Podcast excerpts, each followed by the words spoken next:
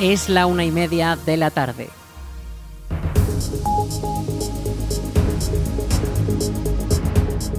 Buenas tardes, jueves 24 de agosto comenzamos el espacio para la información local en el 107.4 de la FM en la Almunia Radio. Les habla Aritz Gómez, aquí arranca una nueva edición de la Almunia Noticias.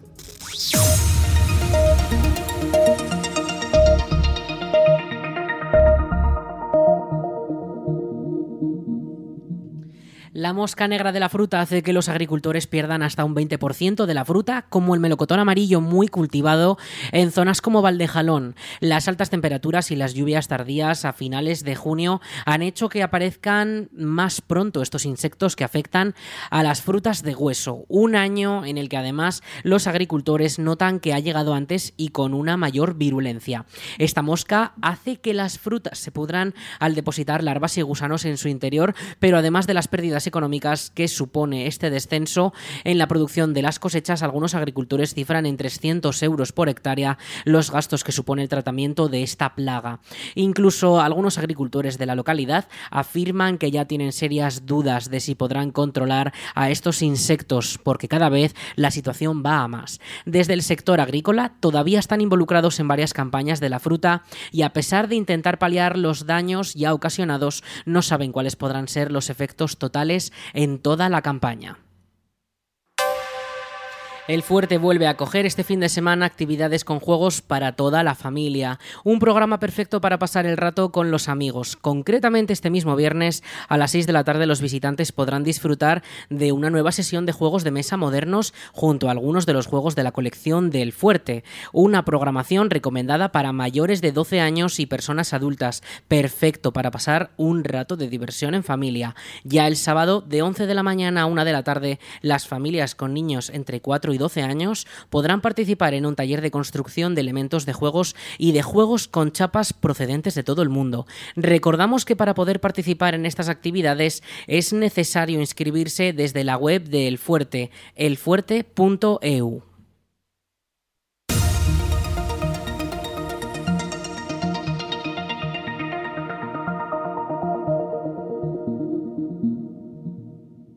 Atención a los amantes de los juegos de cartas porque un año más regresa el torneo de Rabino francés y el maratón de Guiñote Antonio Scolano, organizado por las fiestas de Santa Pantaria. Dos de los actos preliminares más destacados que alcanza la edición número 13 en el caso del Rabino y 12 en el caso del Guiñote. Dos eventos en los que participan decenas de personas. La Comisión de Festejos de la Almunia ha presentado ambos concursos mediante sus redes sociales. La competición de Rabino se celebrará el sábado 2 de septiembre a las 3 de la tarde en el pabellón multiusos de la Almunia. La inscripción cuesta 5 euros y se podrá hacer de manera presencial momentos antes de comenzar. Una vez pasado el rabino, tocará el guiñote un fin de semana después, el sábado 9 de septiembre desde las 3 de la tarde en el pabellón multiusos también de la Almunia y que se extenderá hasta la madrugada. Las inscripciones ya están abiertas con un coste de 15 euros por pareja y entre todos los ganadores podrán ganar un total de 2.700 euros en premios. Toda la información sobre los dos concursos está disponible en la web del ayuntamiento, laalmunia.es, y en los perfiles en redes sociales de la Comisión de Festejos de la Almunia. La Biblioteca Municipal de la Almunia cierra por vacaciones estivales el próximo lunes 28 de agosto. Tras este parón reabrirá sus puertas el 6 de septiembre, ya con horario de invierno, de 10 a 12 y media y de 4 y media a 7 y media. Posteriormente volverá a cerrar una semana más del 13 al 19 de septiembre. Todas las devoluciones pendientes para estos días de vacaciones se posponen hasta la fecha de reapertura. Con este parón, la biblioteca concluye un curso lleno de actividades y visitas de autores, que le han llevado a recibir un gran reconocimiento como lo es el Premio María Moliner.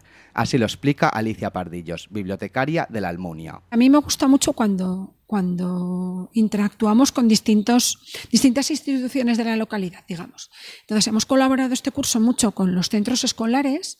Por ejemplo, una actividad que me gustó mucho, que yo creo que se cubrió también desde la radio, fue el encuentro con África Vázquez en el, en el Salón Blanco, al que acudieron eh, alumnos de secundaria, dos cursos de alumnos de secundaria, estaríamos más de 100 personas y fue muy interesante, pues porque a esas edades es verdad que no todos están dispuestos a venir, a todos a, la biblioteca, pero sin embargo vinieron y participaron y fue un encuentro muy... A mí es de los que más me ha gustado de este curso, por el público que asistió y por lo dinámico que fue. Este curso han visitado la Biblioteca Municipal de la Almunia autores como Inés Plana, Carmen Santos o África Vázquez. Y ya se está trabajando para que estos encuentros de autores con los lectores se repitan el próximo curso. Escuchamos a Alicia Pardillos. Dos ya avanzados, te los puedo avanzar porque son algo que nos ha adjudicado Diputación Provincial de Zaragoza. Tendremos a Aitana Monzón, que es una joven promesa literaria aragonesa, eh, escribe poesía y dentro del ciclo de jóvenes promesas aragonesas es, una de la, es la que nos ha adjudicado Diputación este año.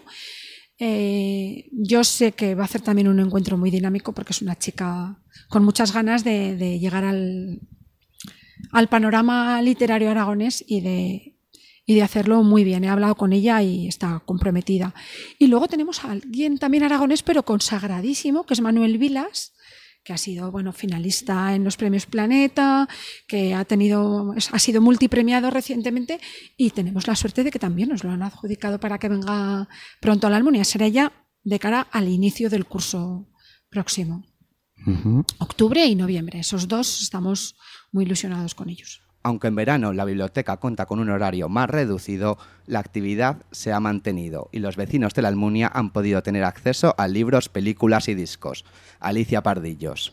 Eh, los adultos, sobre todo en verano, lo que más leen es eh, novela, por supuesto, porque los ensayos es más minoritario, los, los libros de autoayuda también se leen bastante pero la novela fundamentalmente pues novela más ligera, más sencilla de leer en verano, más breve en general, más sencilla, como yo digo, lectura playera que no te hace discurrir demasiado, pero que, sin embargo se consume muy bien en verano. De esta forma, la Biblioteca de la Almunia termina una temporada y le recordamos que permanecerá cerrada del 28 de agosto al 6 de septiembre y cuando regrese ya lo hará con el horario de invierno de 10 a 12 y media y de 4 y media a 7 y media.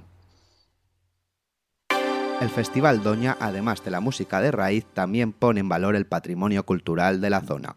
Por ello, este año se volverá a contar con las visitas guiadas a la ermita de Cabañas, dos actividades programadas para el sábado 26 y el domingo 27 de agosto, en las que se podrán ver las pinturas murales recién restauradas. Estas visitas, impulsadas por la Concejalía de Turismo de la Almunia, se llevarán a cabo por el Centro de Estudios Almunienses el sábado a las once y media de la mañana y el domingo a esa misma hora. Para poder asistir es imprescindible inscribirse previamente porque los grupos están limitados a 20 personas. Las inscripciones se podrán realizar a lo largo de esta semana hasta el viernes 25 en horario de 9 a 2 en el teléfono 976 81 32 49. Repito, 976 81 32 49.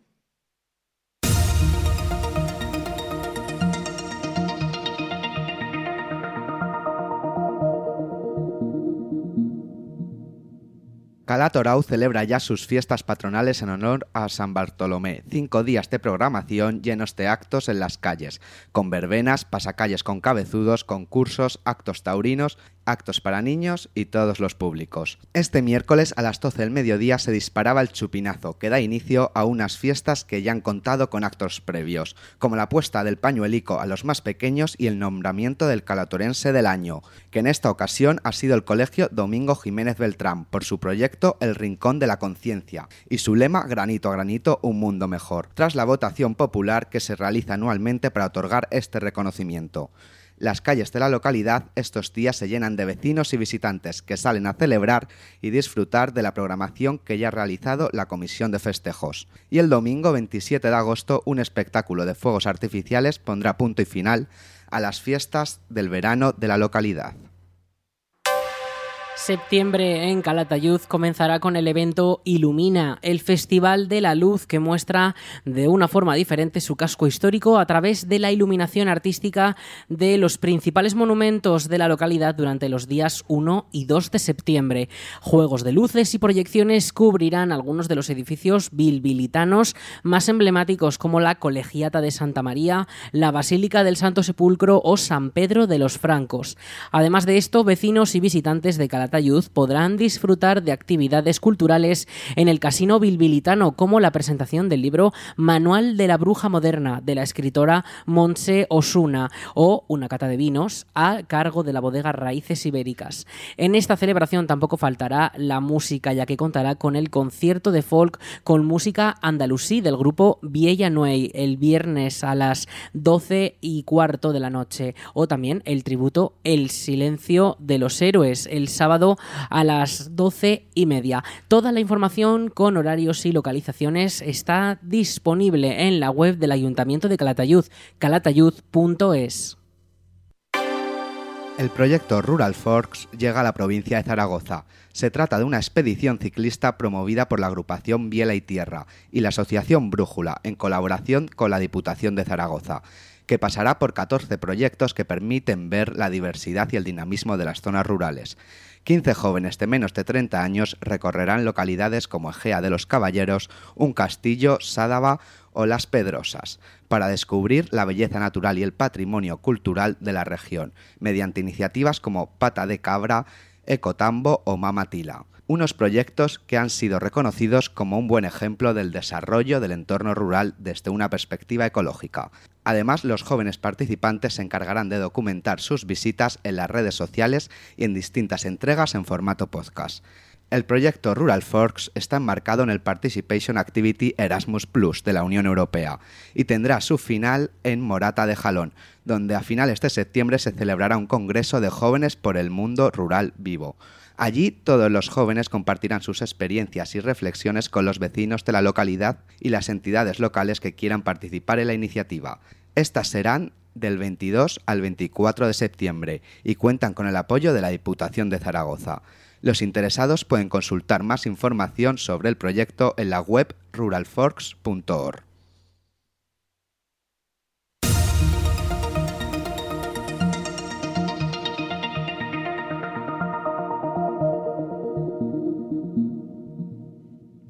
Y atención para los amantes del vino porque vuelven la ruta del vino de las piedras para disfrutar de bodegas, cultura y gastronomía que entran en el territorio de la denominación de origen cariñena. El bus del vino arranca motores el 16 de septiembre con cinco nuevos trazados en otoño que visitarán Tosos, Longares, Muel, Almonacid de la Sierra, Alfamén, Cosuenda o Fuente Todos y la Casa Natal de Goya, entre otros, con actividades que van más allá de los caldos de la zona, ya que también se espacios culturales como los murales del Festival Asalto de Alfamén o la presa romana y la ermita de la Virgen de la Fuente de Muel, sin dejar de lado la gastronomía con comidas programadas en restaurantes en todas las rutas. Los interesados ya pueden reservar su plaza y el precio total es de 38 euros. Incluye los gastos de guía, entradas, catas, comida y traslados. Toda la información está disponible en la web de la Ruta del Vino del Campo de Cariñena.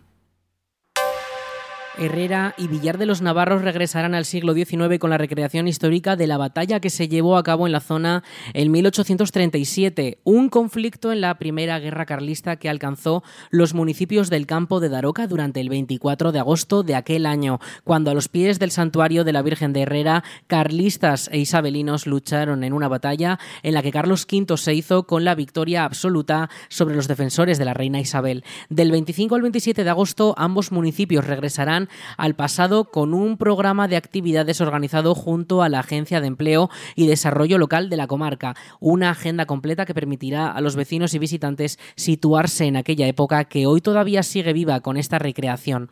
En Villar se podrá disfrutar de charlas con escritores, ver el desfile de las tropas o incluso entrar en lo que fue un campamento real de la época. Y en Herrera podremos ver representaciones teatrales, ver también otro de los campamentos de combate y asistir a la proyección de la grabación realizada durante la recreación de 2022. Toda la programación al completo puede consultarse en la web comarcadedaroca.com.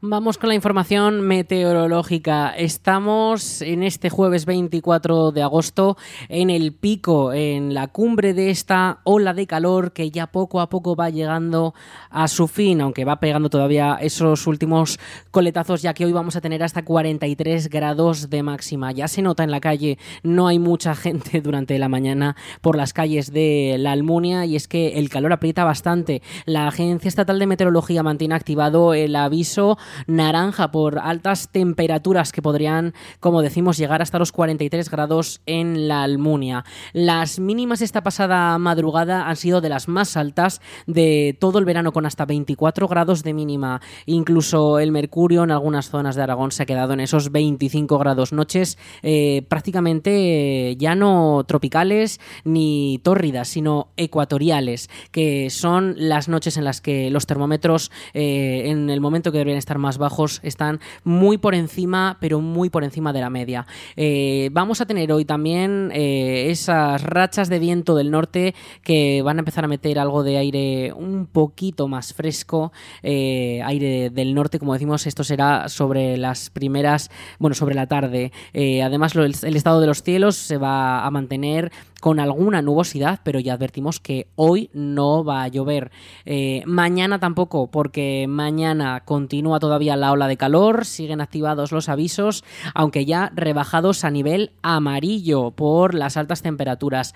Mañana viernes, como decimos, 38 grados de máxima, van bajando esas máximas, vamos tomando ya un respiro, se va acabando la ola de calor y las mínimas también van a bajar con ello. Vamos a tener esta próxima madrugada unos 20 grados de mínima. Ya de cara al sábado, pues un desplome térmico. Vamos a tener hasta 20 grados menos de lo que tenemos hoy. Eh, este sábado las máximas estarán en torno a los 31 grados y las mínimas se quedarán en 17 el sábado. Pero atención porque el domingo van a bajar todavía más.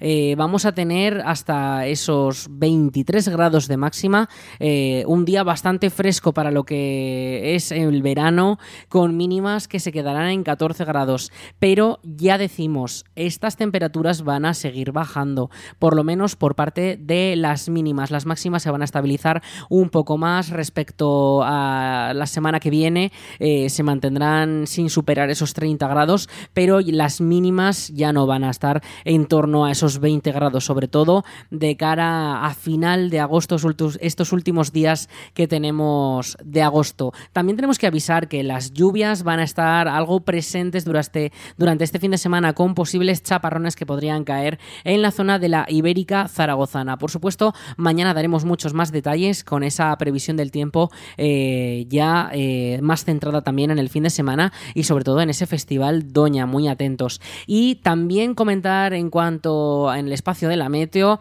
ese nivel de alerta de peligros de incendios forestales en Aragón. Y es que este 24 de agosto el nivel es rojo en toda la comunidad. Eh, la comarca de Valdejalón no es excepción también todo nivel rojo eh, durante el día de mañana, viernes 25. Eso sí, el sábado 26 ya comienza a descender esa peligrosidad, vamos al nivel naranja y la idea es que pueda ir bajando ese nivel hasta por lo menos el amarillo durante los próximos días y ya si caen precipitaciones será lo más probable que ocurra.